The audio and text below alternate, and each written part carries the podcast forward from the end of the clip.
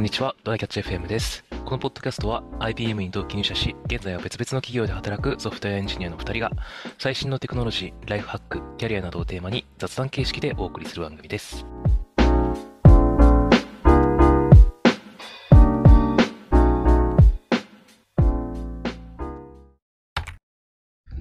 なんか最近会社の PC でいろいろブラウジングしてるとさ、うん。あの、シーンの広告がなんか結構出てくるなっていう感じがしてて、シーンってあるじゃないですか、中国のファストファッションブランド。ブランド？っあるね。ていうかまあ、なんか EC プラットフォームみたいな感じか。うんうん。うん、これ調べてみる、軽く調べてみると、世界220カ国の Z 世代を中心に人気のファッション通販シーン。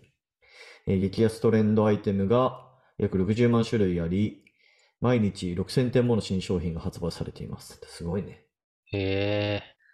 うん、なんかこれ前、なんかポッドキャストかなんかで軽くうんこのシーンがいかにすごいかみたいな話を聞いたけど、まあやっぱりうんこう、超絶 PDCA を回してるらしい、この、あの新商品開発。へえ、そうなんだ。うん。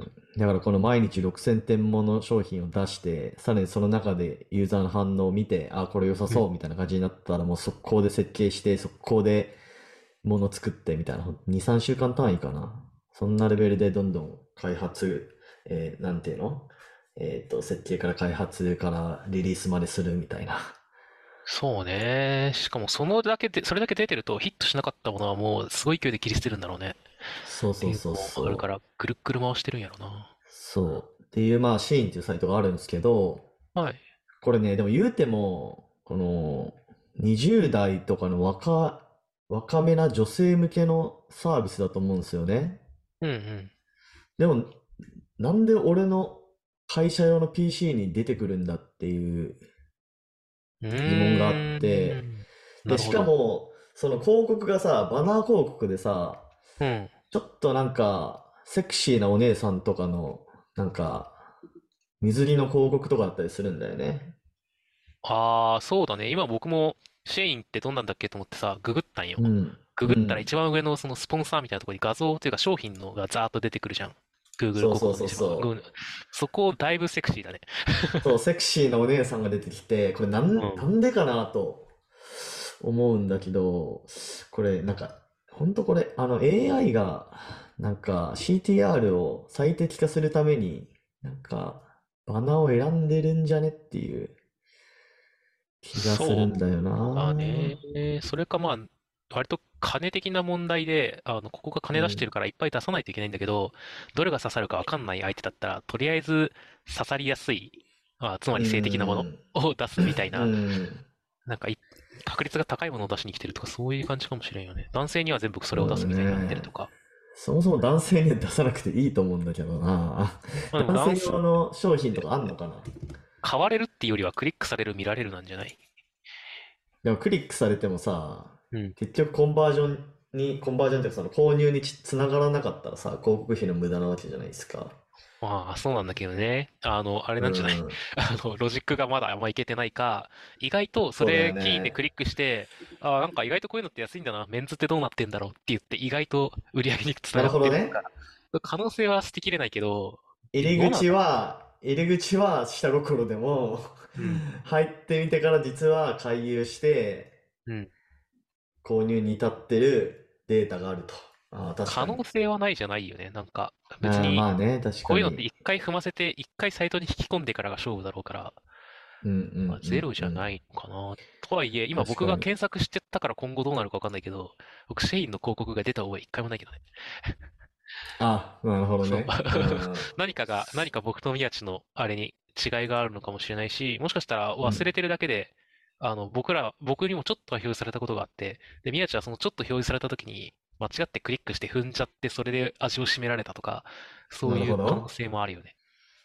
スマホとかだと、間違ってタップした時とかあるじゃん。はいはいはいはい。それで味を占められることありそうだなって気はしてるんだよなるほど。まあ何にせよ、なんかそういう最適化が走ってるんだろうなと思ったという雑談でした。な。はい。はい。えーっと、じゃあ本題の方に行きますが、はい。また質問いただいてたんで、回答させていただきたいと思いまえー、あす。りがとうございます。はい。えーっと、今回は多分学生の方に質問もらいました。はいうん。いや、ちょっと軽く読み上げます。えーいつも楽しみに聞かせていただいております。私は24卒でソフトウェアエンジニアとして某メガベンチャーで働き始める予定なのですが、お二人が今新卒で入社するとしたら、どのような会社を選びますか？また選ぶ際にどのような点を重視しますか？っていう質問です。ありがとうございます。おー24卒か。僕らは16卒だったかな？16卒だから、そうだね。8個違い。ででしかもまあ僕ら一応経団連所属か？だったから、あれ ?IBM っってそうてなんか他の大手と、でもあれだよね。他の経団連所属と就活の時期合わせてたよね。IBM は。え、そうだったかな？いや、そんなことなかった気がするよ。え？僕8月からだったけど。いや、俺6月に内定決まってたよ。そうだ、マジかよ。僕し、なんいや、ほかんとほんと。推薦だったので8月だったぞ。意味わからんと思ってさ。え、それって4年生の8月ってことだよね。4あ、3年生の年生？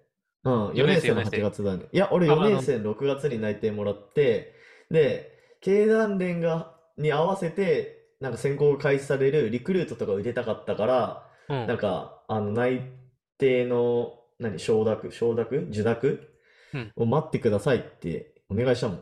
マジか？なんで僕より早うんく進んでるんだ？あれ、インターンかなんか受けてたっけ？いや、受けてない、受けてない。普通の選考ルートで内定もらいましたけど。あ、で、あの、今の、特にこの質問をくれた24卒の人とかは、こいつら何言ってんだって思うかもしれないけど、あの、僕らの年はなんと、あの、内定を出していいのが8月からだったんですね。みたいっていうな、あったね。そううん奇跡の、多分唯一の年じゃないかな。それまで、かな。多分4月かなんかがずっと続いてて、に12月解禁か1月解禁？で、えっと、4月内定がずっと続いてたんだけど、あの、ちょっと多分研究をしたことがなさそうな、あの、政治関連の方々、経団連の方々、はい。わかんないけど、はい。が、あの、4年生の8月に内定を出すようにしましょう、みたいなね、研究のすごく邪魔な、卒論書く先がないようなことを言い出しまして、僕らの年だけ8月だったんでね。で、その後6月に変わったのかな？っていうので、まあちょっと時期が違うんだけど、メガベンチャーの人たちはもう、置いといてあはい。もう内定が決まってるんだね、この人はね。そうだね。うん。んだいぶはい24、まあそうかそうか。早いね。うん早い方だね。早いね。まあ、おめでとうございました。で、えっうん。まずと、はおめでとうございますね。おめでとうございますだね。で、僕らが新卒で今から入社するとしたら、どんな会社を選ぶか。そうだね。状況も僕らの頃とだいぶ違うしね。うん。そうだね。なんかまあ状況が違うっていうのもあるし、けど、やっぱりその、まあ、あの頃に戻る、新卒の頃に戻るってなるとさ、まあやっぱりそのうん別に何でもできるわけじゃ当然、今も何も、今でも何でもできないけど、あの、はいやっぱり学んで、なんか何かを学んでから進みたいっていう感じになると思うから、あの、バリバリのベンチャーとかにはいかない気がするかな。なるほどね。タタイプ的にね。はいっていう意味では僕もメガベンチャーとか、あもしかしたらその、あ IBM とかみたいなところはいはい。うん。で、ある程度ちょっと経験を積む動きをするに、しに行くかなとは思うよね。なるほどね。まあそうだね。スタートアップ新卒で飛び込みは結構確かにリスキーだね。まあその分もちろん返ってくるものも大きいとは思いますけど。かといって、その、とってもジャパニーズトラディショナルなちょお大手に行くかって言われると、そこもそれでちょっとね、そうそうそうそ、合わないかなっていう気がするから、まあ、そういう意味でメガベンチャーか、あの、外資系の ID コンサルとか、そういうところがいいかもなっていう気はするよね。う。なるほどね。そうだね。まああとは、まあこれもちょっと当たり障りのない答えになっちゃうけど、先3年5年くらいで、うん、まあどうなっていきたいか次第みたいなところはあるかなと思って、うん、まあ多分、なんだろう、分類としてはうん、もうバリバリテックで行きたいですっていう人と、うん、うん、まあテックとビジネスサイド半々くらいで行きたいですみたいな人と、うん、まあ、これはあんまりいないと思うけど、将来的にはもう完璧にビジネスサイドに行きたいですみたいな人。うん、うん。うん。とかまあっていうグラデーションがありそうだなと思って。そうだね。ただなんか、結局、どうだろうね。あの、すごい、そこに特化してる会社だったりとか、あの、超大規模なものをやるっていうんだったら、それこそ大、大手のジャパニーズな、うんあの、カンパニーに行くのもありなんだけど、それ以外のケースって別にある程度ビジネスやりたろうかろうとなんだろうと、メガベンチャーとか IT コンス、あの外資系の方が経験積めねっていう気がちょっとするよな。まあそうだね。あの、スピード感の話ね。とう、んあの、うんなんだろう。その一個に結構特化してたりとか、あの、落ち着いてできるとか、そういうのは、あの、んなんだろうな、トラディショナルな会社でもあるから、それは求めるもの次第なんだけど、結構バリバリやって転職したいっていうんだったら、そういうところに行った方が機会があるんじゃないかなっていう気がするけどね。そうっすね。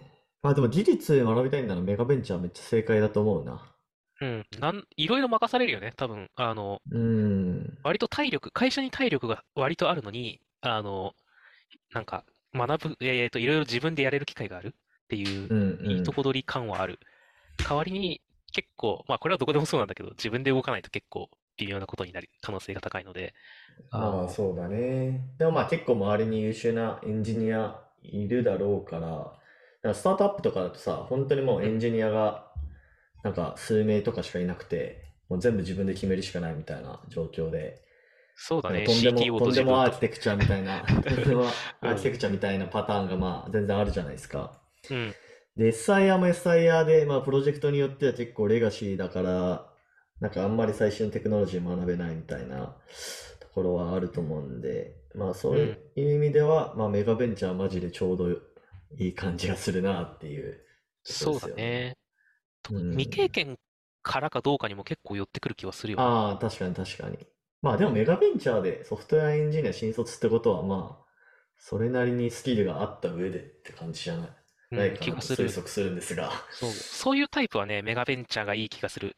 あの、うん。研修かっちりやってくれるところ？なんなら IBM もそうっちゃそう。まあ、いろいろと、うんあの、言いたいことはあったけど、結構ちゃんとやってくれるから、そういう意味ではいいんだけど、逆にその、最初の頃の研修であんまり経験者としてはやることがなかったりとか、いう話とか、あの、そういう形で取ってるから、入るプロジェクトによっては、宮地も言ってた通り、あんまり、なんか、すごい古かったりとか、学べるものがあんまりなそうそうかったりとかそうそう。するっていうのは、なんなら IBM だって一緒。なので、そうだね。そういうのが、そう、一番少ないのと、結構いろんなところがさ、あれだよね、新卒の研修の資料とか公開してるじゃん。イケてるメガベンチャーとか。うんうんうんうん。ありますね。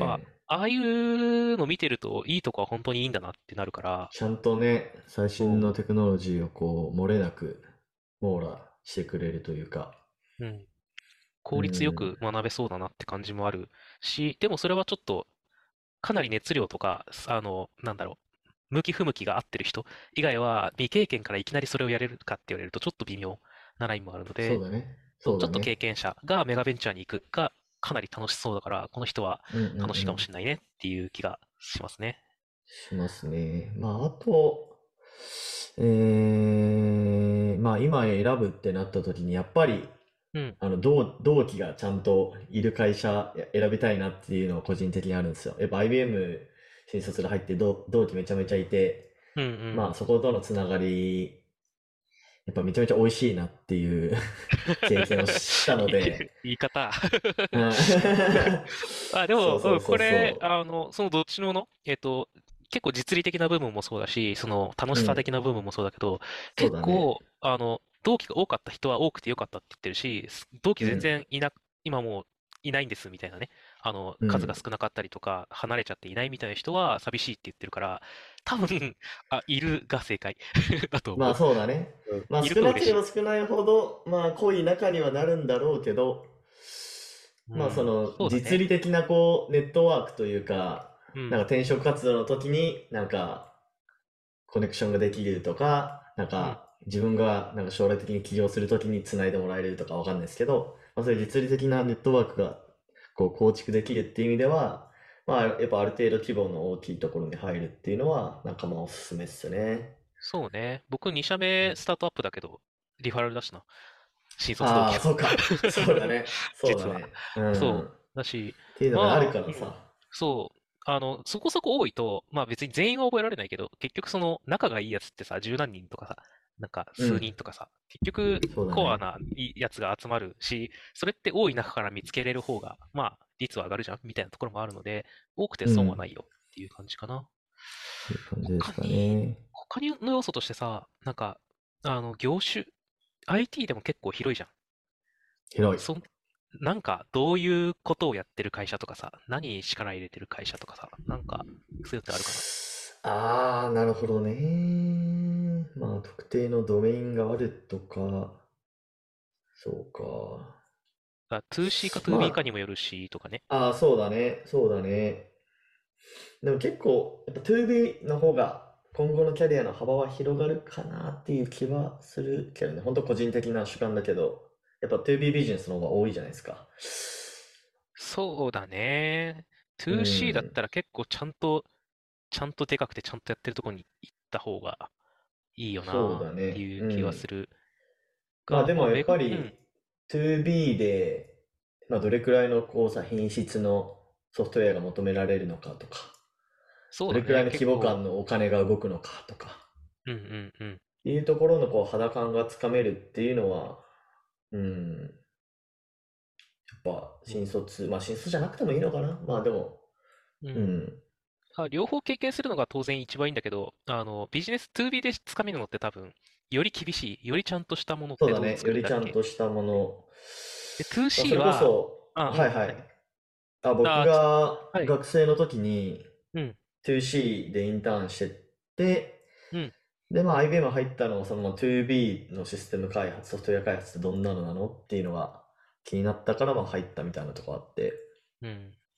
うん、まあそれはそれでやっぱいい経験だったし、な 2C んだとか、あれだよね、スうん、ピード感とか、あまあの、多そうだね。少、うん、多少失敗してでも、ドカッと、そうそうそうあの、そ掴みに行くみたいな、スう。まあピード好みっ感だったりぽいとこ。ろもあるかな。まあでも2、2B でも案外こんな適当なんだみたいなところもチームとしてはあったし、それは そう。そうそうそう。まあでもこんな、こん、これくらいのクオリティのシステムが、あ、こんな何千万円とか何億円とかで売れるんだみたいなところとかね。うそうだん。ね。なん面か、普。段は絶対見えないことが見えるう部分でん。はあるよな。そうそうそうそう。なとこっすかね。そうね。またなんか、あの、はい。よりここも知りたいみたいな、ピンポイントうんな部分があっうたらね、もう一回質問して。くれるとありがたいですね。はい。はい。じゃあ終わりましょうか。はい。では、こんな感じで、えー週2回のペースで配信しているので、Apple Podcast もしくは Spotify でお聞きの方は、ぜひフォローお願いします。では、今回も聞いていただきありがとうございました。はい。ありがとうございました。And now, a short commercial break. 現在エンジニアの採用にお困りではないですか？候補者とのマッチ率を高めたい、辞退率を下げたいという課題がある場合、ポッドキャストの活用がおすすめです。音声だからこそ伝えられる深い情報で候補者の興味関心を高めることができます。株式会社ピトパでは企業の採用広報に役立つポッドキャスト作りをサポートしています。気になる方はカタカナでピトパと検索し、X またはホームページのお問い合わせよりご連絡ください。